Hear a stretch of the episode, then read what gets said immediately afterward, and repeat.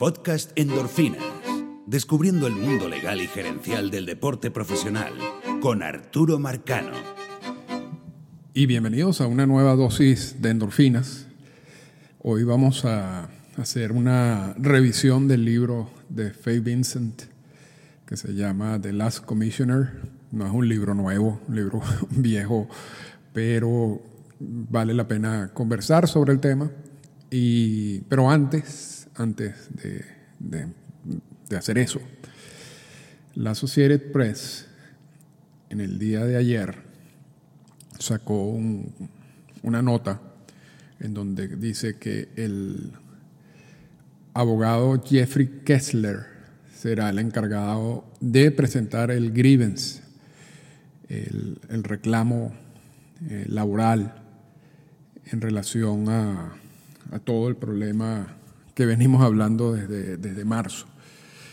Y el argumento principal del sindicato, y, yo creo que esto era una, una acción que se veía venir, y sobre todo estuvo más clara cuando el sindicato rechaza esa última propuesta de MLB y dice vamos a realizar la temporada del 2020 bajo los eh, supuestos, el acuerdo de marzo, y no con la combinación de beneficios extra que estaba dándole MLB al sindicato, para yo mantener mi derecho a ir a un grievance. Y entonces, y lo, lo dijimos anteriormente, era totalmente lógico, totalmente lógico que el grievance vaya a ocurrir. Porque si, si esa fue la razón de rechazar una cantidad de beneficios económicos, no era lógico que después no fueran al grievance. No, eso sí no, tenía ningún sentido. Lo que también dijimos en, pasados episodios de endorfinas es que MLB mejoró un poco su posición ante el grievance con las acciones que, hizo en, los últimos días. ¿okay? Eso no quiere decir que, con eso garanticen que, no van a perder el grievance, pero por lo menos se, ubicaron en una posición donde pueden ejercer cierta defensa, sobre todo por el tema de salud y yo creo que el, hecho de que ha empeorado la situación de, salud en, los Estados Unidos va a ser una de las, herramientas que usarán en ese proceso del grievance. Ahora, dos preguntas que, se han que me han hecho ya y que vale la pena contestar antes de, ir a la revisión del libro, es si el grievance, si el hecho de que ocurre el grievance eh, tendrá algún efecto en la temporada del 2020, en caso de que comience, por supuesto. Y la respuesta es no. El proceso de grievance es paralelo. Eh, y de hecho, esos grievance, sobre todo cuando son grievance complicados y que requieren algún manejo de, de información técnica, pueden llevar años. Pueden llevar años. Entonces, no, no va a tener ningún efecto en, la temporada del 2020 y, y, posiblemente ni en la del 2021. Quizás en el 2021 todavía no tengamos una decisión al respecto. Entonces, eso, eso es lo que, lo que podría ocurrir una vez se haga el, anuncio oficial de que se presentó el grievance. Todavía no se ha presentado, se, contrató un abogado, pero uno asume que, que un se contrata un abogado con ese objetivo es porque en cualquier momento lo harán, ¿no? pero todavía no han hecho la, la presentación formal del grievance. Eh, ¿Qué es lo que realmente, y resumiéndolo, eh, qué es lo que busca, y esto es un contenido extra, si se quiere, que estamos, estamos dando, pero yo creo que vale la pena hablarlo y para unir eh, o, para complementar lo que hemos venido hablando del tema. Eh, ¿Qué es lo que busca el, sindicato? En, pocas palabras, sin, sin, irnos en muchos detalles. Entonces, básicamente lo que quiere el sindicato es que el árbitro diga que MLB actuó de mala fe. ¿Ok? Y que la temporada de 60 juegos, que es la temporada que tenemos, que, fue eh, establecida para el 2020, ha podido ser una temporada de más juegos. Y y que eso no ocurrió porque desde el principio MLB actuó de mala fe, enviando propuestas que eran totalmente absurdas Eso le hizo comprar tiempo, si se quiere, y perder tiempo. Y al final entonces el sindicato tuvo en una posición donde o aceptaba ya lo, último que estaba eh, proponiendo MLB o, básicamente iban a, tener que abandonar la posibilidad de tener una temporada. Pero el sindicato dice, si ellos hubieran negociado de buena fe desde el principio la opción de 60 juegos, se, ha podido haberse convertido en una opción de 80 juegos o de 100 juegos. Pero MLB nunca quiso hacer eso. Entonces, eso es, la carga de la prueba está en caso de, en, en, en, el sindicato, de demostrar de que, eso, de que hubo mala fe. Y yo creo que hay, hay, hay argumentos sólidos allí, hay puntos sólidos allí de, demostrarlo. Incluso, eh, luego de, de todo esto, una de las últimas declaraciones de Rod Manfred, no, no sorpresivamente, unas declaraciones que, que no, la verdad que uno no entiende por qué dice ese tipo de cosas, pero Manfred declaró que, que la, la opción de 60 juegos siempre era la única opción que ellos tenían en mente, independientemente de las negociaciones.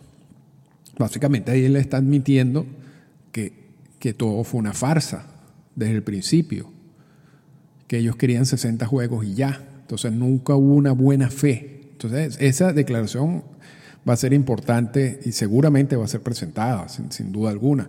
Luego Manfred sale diciendo al día siguiente eh, que no, eso no era lo que él quería decir, que, lo que estaba tratando de decir era que la cuestión de salud era un punto eh, que iba a impedir cualquier calendario mayor de 60 juegos. Pero ya yo creo que el daño estaba hecho. Y eso se une básicamente a otros elementos que ocurrieron de marzo eh, hasta junio, en donde uno tenía que concluir básicamente que MLB no quería negociar de buena fe, sino quería imponer algo. Entonces, esos son elementos que ayudan al sindicato para demostrar esto. Ahora, el asunto de salud sigue presente. Y, yo creo que ah, eh, la, manera como MLB puede eh, contrarrestar, si se quiere, todo lo que, lo que sabemos que ocurrió, es decir, mira, independientemente de todo esto, eh, realmente la, epidemia iba a impedir cualquier calendario mayor. Esto no es un asunto de querer o no querer, es un asunto de, de qué es lo que se puede hacer. Y lo que se puede hacer está muy limitado por la situación de la, de la epidemia.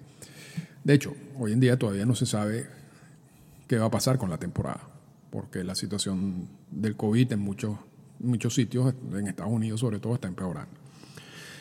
Entonces, si el árbitro decide eso, que MLB actuó de mala fe, entonces también debe decidir cuál sería el número de juegos que se ha podido jugar en el 2020. Porque ese es básicamente el daño causado el daño causado por haber negociado de mala fe. Entonces, si el árbitro dice, mira, se han podido jugar 100 juegos, entonces hay que sacar esos 20 juegos, esos 40 juegos adicionales, sumar todos los contratos prorrateados y por allí está una parte del daño causado por, el hecho de negociar de mala fe. Pero además de eso, cuando hay este tipo de, de grievance, también existe la multa, que es una manera legalmente, eh, un, arma legal que, existe para, para evitar que, la gente viole las reglas laborales. Y esa multa puede llegar hasta, hasta tres veces el monto del daño real causado. Entonces, si, si estamos hablando de 40 juegos adicionales que se han podido jugar y, eso con eso se saca un monto específico en dinero, ese monto lo puedes multiplicar hasta por tres. Y pasó en los casos del, del collusion, en los tres casos de collusion que llegaron a Grievance, en donde hubo una multa por, por, no solamente hubo el daño de los peloteros que dejaron de recibir lo que ellos valían en el mercado como agentes libres, pero además de eso hubo una multa. Y en este caso, esa también es una situación factible y muy probable. Entonces, eso es lo que busca el sindicato. El sindicato busca básicamente dos cosas. Que el árbitro diga, MLB actuó de mala fe, hemos, hemos podido tener más juegos que 60 si ellos hubieran actuado de buena fe. Después de terminar el monto de esa cantidad de juegos que no se, no se pudo realizar por haber actuado de mala fe y luego la multa. Ese, ese básicamente, como veo yo, va a ser el grievance. Y con eso, entonces sí pasamos al tema de hoy, que es la revisión del libro. A veces hacemos revisiones del libro, eh, algunos más actuales que otros. Hoy, mm, quiero revisar el, caso del libro de Faith Vincent porque me tocó revisarlo en estos meses, en los meses eh, del conflicto del sindicato y MLB, simplemente para, para uno siempre, y esto ya lo había leído, lo había leído hace mucho tiempo y tenía una impresión muy negativa del libro. Y dije, voy a volverlo a leer para ver qué puedo este, sacar de todo esto. Y, disculpen que han entrado estas llamadas, pero eh, Faye Vincent fue el octavo comisionado de, las grandes ligas. Es increíble que Faye Vincent fue, o sea, es Manfred Selig y, Vincent. realmente lo que pasa es que eh, Selig se, estuvo en el cargo tanto tiempo que ya uno se olvida, pero es Vincent es relativamente reciente, ¿no? Es, dos veces atrás del de Manfred. Eh, estuvo muy poco tiempo en su cargo, pero antes de llegar al cargo, al cargo era abogado y era el CEO de Columbia Pictures por muchos años. Eh, fue amigo de Bart Yamari. Llega a Yamari cuando es nombrado comisionado.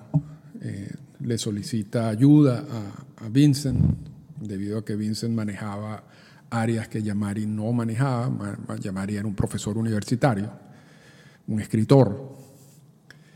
Eh, y Vincent estaba más eh, involucrado en la parte corporativa, si se quiere. Y eso era un área que, también era importante, porque veníamos también de la época de Uberov. A, Uberov lo contratan precisamente para darle un, un ambiente más corporativo, si se quiere, a la figura del comisionado de las grandes ligas que genera un desastre interno también Uber, una, una, cantidad de problemas, y eso lo hablamos en el ciclo de los comisionados, y hablamos de, de los comisionados que eran outsiders y los comisionados que eran insiders y todo ese tipo de cosas. Eh, Uber era un outsider, un tipo que venía de, de, otra industria, no conocía la industria del béisbol. Luego sustituyen a, a con una persona que era un romántico del béisbol, Bart Yamari y que se suponía durar mucho tiempo en el cargo, aun cuando también era una persona controversial, no crean, no crean. O sea, mientras uno más eh, analiza la figura de Yamari, le parece más atractiva la figura, pero también entiende que con el tiempo quizás tampoco hubiera sido la, esa figura romántica del comisionado que mucha gente tiene en, la cabeza, ¿no? Pero, pero bueno, eso de todas maneras no importa porque Yamati dura muy poco tiempo en su cargo, le da un infarto. Eh, y en ese momento Vincent era el segundo a, bordo, o sea, era el, que tenía el segundo cargo más importante en, la oficina del comisionado. Y los dueños de equipo deciden darle a Vincent la, oportunidad de seguir con la labor de, de Yamari y de convertirse en el octavo comisionado de las grandes ligas. Eh, Vincent era multimillonario, había recibido unas acciones de la Coca-Cola, que luego de haber sido su vicepresidente ejecutivo. Y desde que llega al cargo, se siente por encima de los dueños. Eh, siente que el cargo de él no es lo que realmente es, sino él asume una actitud como de cargo, como romántico, otra actitud romántica del cargo, eh, donde el comisionado está por encima de todo. Eh, hay un asunto importante con Vincent también, era el cuarto comisionado en cinco años que tenía Major League Baseball, eh, después de Bobby Kuhn, Uberov, Yamari y Vincent, todo eso ocurrió en un lapso de, cinco años, y eso era muy malo para, para todos los aspectos de planificación y así es como Vincent llega. Eh, otro outsider, si se quiere, otra persona que no era, que no venía del mundo del béisbol. Y yo creo que también Yamati era otro outsider, aun cuando Yamati ya había ejercido el cargo de presidente de la Liga Nacional y había estado como, como tratándose de familiarizar un poco cómo funcionaba el mundo de MLB, pero también era un outsider. Un insider podría haber sido Selig o el mismo caso de Rod Manfred, que tuvo básicamente toda su carrera o parte de su carrera profesional involucrado con el mundo de MLB. Vincent era un, outsider total, absoluto, y además eh, de ser eso tenía una, eh, tenía una visión un poco errada de cómo, de cómo funcionaba todo, cómo funcionaba todo en el mundo de las grandes ligas. Entonces escribe este libro que se llama El último comisionado, básicamente, y después dice a, Baseball Valentine, como una historia de amor del béisbol. Y mi primera impresión del libro es que realmente era un libro muy malo y, y yo ahorita que lo volví a leer, repito, es un libro muy malo. Realmente si, uno quiere buscar en el libro eh, respuestas de cómo funciona la oficina del comisionado, de, análisis con cierta profundidad de los casos más importantes que le correspondieron a, Vincent como comisionado, a pesar de que solamente estuvo tres años en el cargo, eh, no, no lo va a conseguir, no lo va a conseguir. De hecho, la estructura del libro es una estructura un poco confusa. Eh, si, uno, uno, si uno sacara solamente las partes del libro que tiene que ver con decisiones o con casos relacionados eh, a su cargo como comisionado, podría, podría decir que estamos hablando de 10, 15 páginas. El resto son una serie de anécdotas y de historias algunas anécdotas ocurren mientras él era comisionado, otras mientras trabajaba con Yamati, pero realmente no, no te aportan nada eh, si, si uno va con la intención de aprender un poco más eh, de, la, de, los años de Vincent como comisionado. Porque si uno lee el libro de Bobby Kuhn, eso es un ejemplo claro de cómo se debe escribir un libro, eh, cómo un comisionado debe escribir un libro. para mí ese es el mejor libro de comisionado alguno.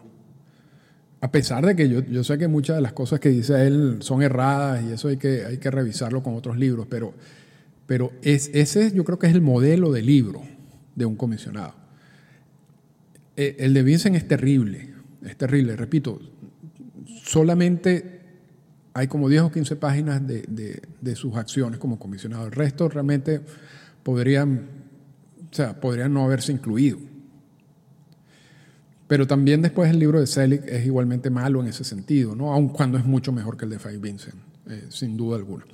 Pero bueno, eh, entre los casos que maneja Vincent en su libro está la situación de Pete Rose. A él le toca más que todo como como ayudante de Yamari, porque esa decisión la anuncia Yamari, pero él está presente en muchas de estas acciones de, la investigación y narra algo, narra algo sobre el tema. No, no entra en detalles, si se quiere, pero incluye cosas interesantes, eh, interioridades, eh, sobre qué pasaba, qué pasó en la oficina del comisionado mientras se investigaba el, el caso de Pete Rose. Ojalá, ojalá eh, fuera algo que, hubiera hecho con más profundidad, pero, pero lamentablemente no fue así. Eh, también lo analiza relativamente rápido. Otro de los temas importantes que analiza Yamati, eh, Vincent, es su relación con Yamati, la cual es muy sólida, pero también, no sé, no sé, hay partes allí que, que no me convencen mucho. Creo que se quiere llevar méritos de algunas cosas innecesarias, ¿no? de la negociación del contrato de Yamati, de Incluso al final termina peleado con la esposa de Yamati. Pero por lo menos habla un poco de, cómo era su relación y habla un poco del tiempo en que estuvo Yamati como comisionado y lo que hizo. O sea, como Yamati no pudo escribir un libro, quizás por aquí uno pueda recibir cierta información de qué pasó allí.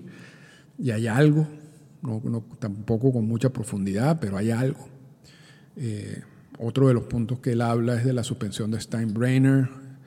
En, en, en este caso era porque él había contratado a un detective privado para buscar información negativa de Dave Winfield, a quien acaba básicamente de firmar un contrato millonario por varios años y quería deshacerse de ese contrato buscando información y eh, a través de una persona que no era la mejor persona para eso y, eso le sale una, suspensión por parte de Vincent y también está el caso de Steve Howe y el, y el tema del, del dopaje que Vincent tiene algo que ver, o sea, eh, eh, hay que analizar a Vincent cuando uno analiza las políticas antidopajes de MLB, porque Vincent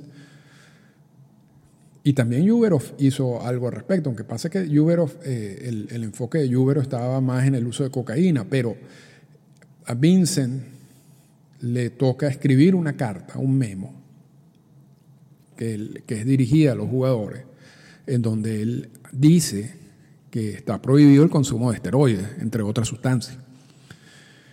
El problema con esa carta es que esa carta no tenía ningún efecto legal. O sea, eso no quiere decir que a partir de ese momento estaba prohibido el consumo de esteroides, aun cuando lo diga la carta, porque en materia laboral, y, y esto es un asunto laboral, las políticas antidopaje, cualquier política que tenga que ver o que afecte la relación laboral, por eso todas las políticas, la violencia doméstica, por ejemplo, es otro ejemplo.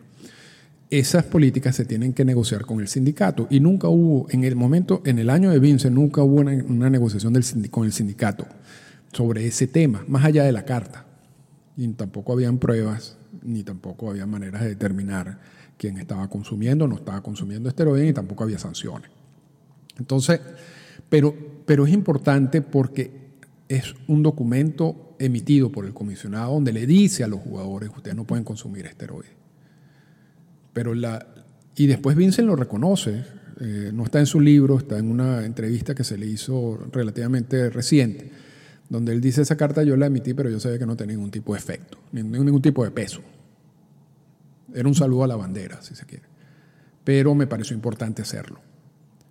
Entonces, en, la parte de la, historia de, la política antigua hay que incluir eso, hay que incluir la carta de Vincent. Ahora, yo, yo tomé algunas notas del libro que, me, que, quiero, que quiero compartir con ustedes porque me pareció interesante. ¿no? En el capítulo 4 del, del, libro de Last Commissioner, él dice que el, la oficina del comisionado está para proteger la integridad del juego del béisbol y que eso implica es, o sea, cuando, cuando él se pregunta, ¿y qué, qué es la integridad del juego? Entonces él dice, la integridad del juego es la autenticidad, la honestidad y la coherencia del juego. Esa es su definición de, de la integridad del juego.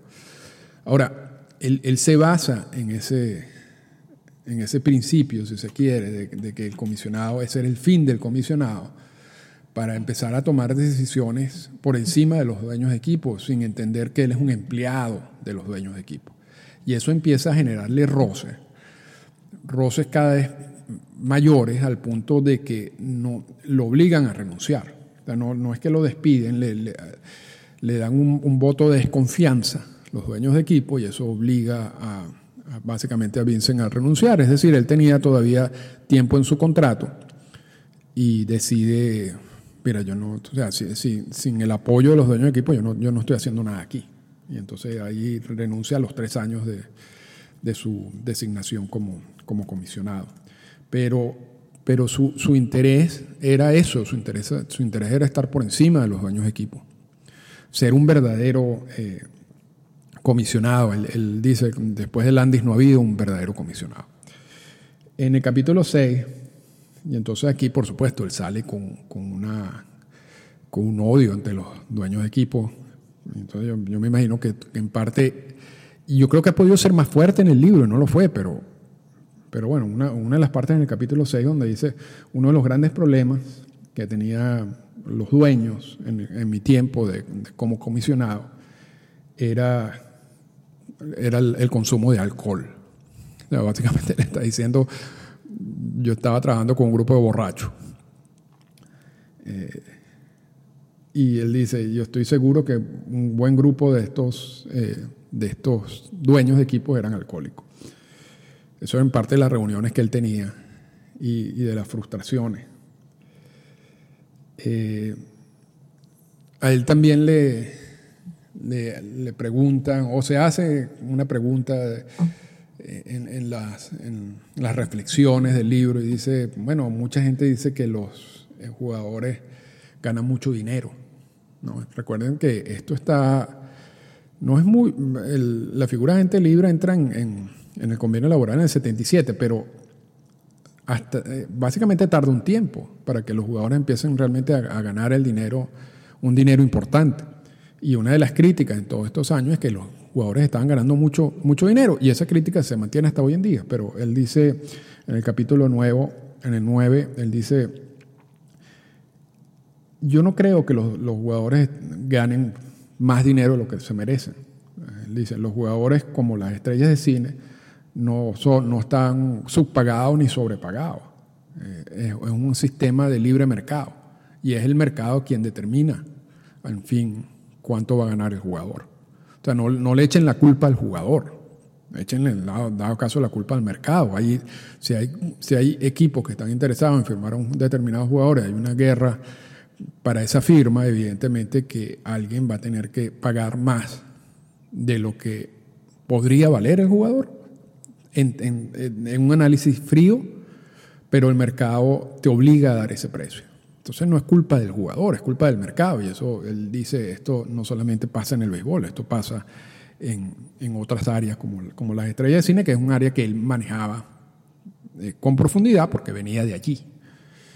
Eh, y luego, en el último, la, última nota que, yo aclaro es donde hablan de, cuando le dieron el voto de la no confianza que motivó la, renuncia de, Vincent.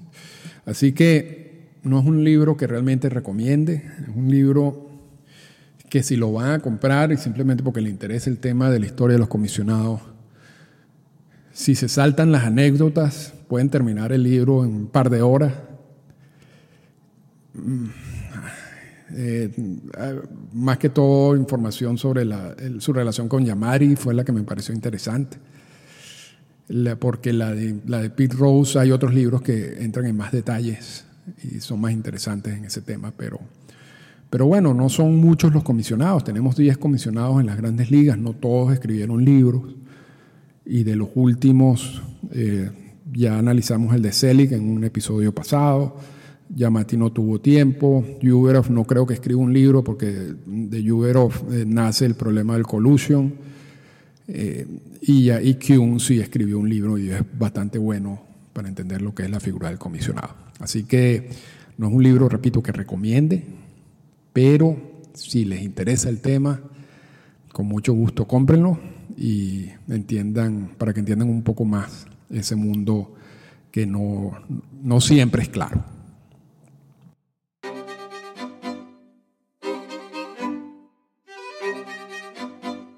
Esta fue una presentación del podcast Endorfinas. Para comunicarse con nosotros, escríbanos a las siguientes cuentas en Twitter. Arroba Arturo Marcano y arroba Endorfinas Radio.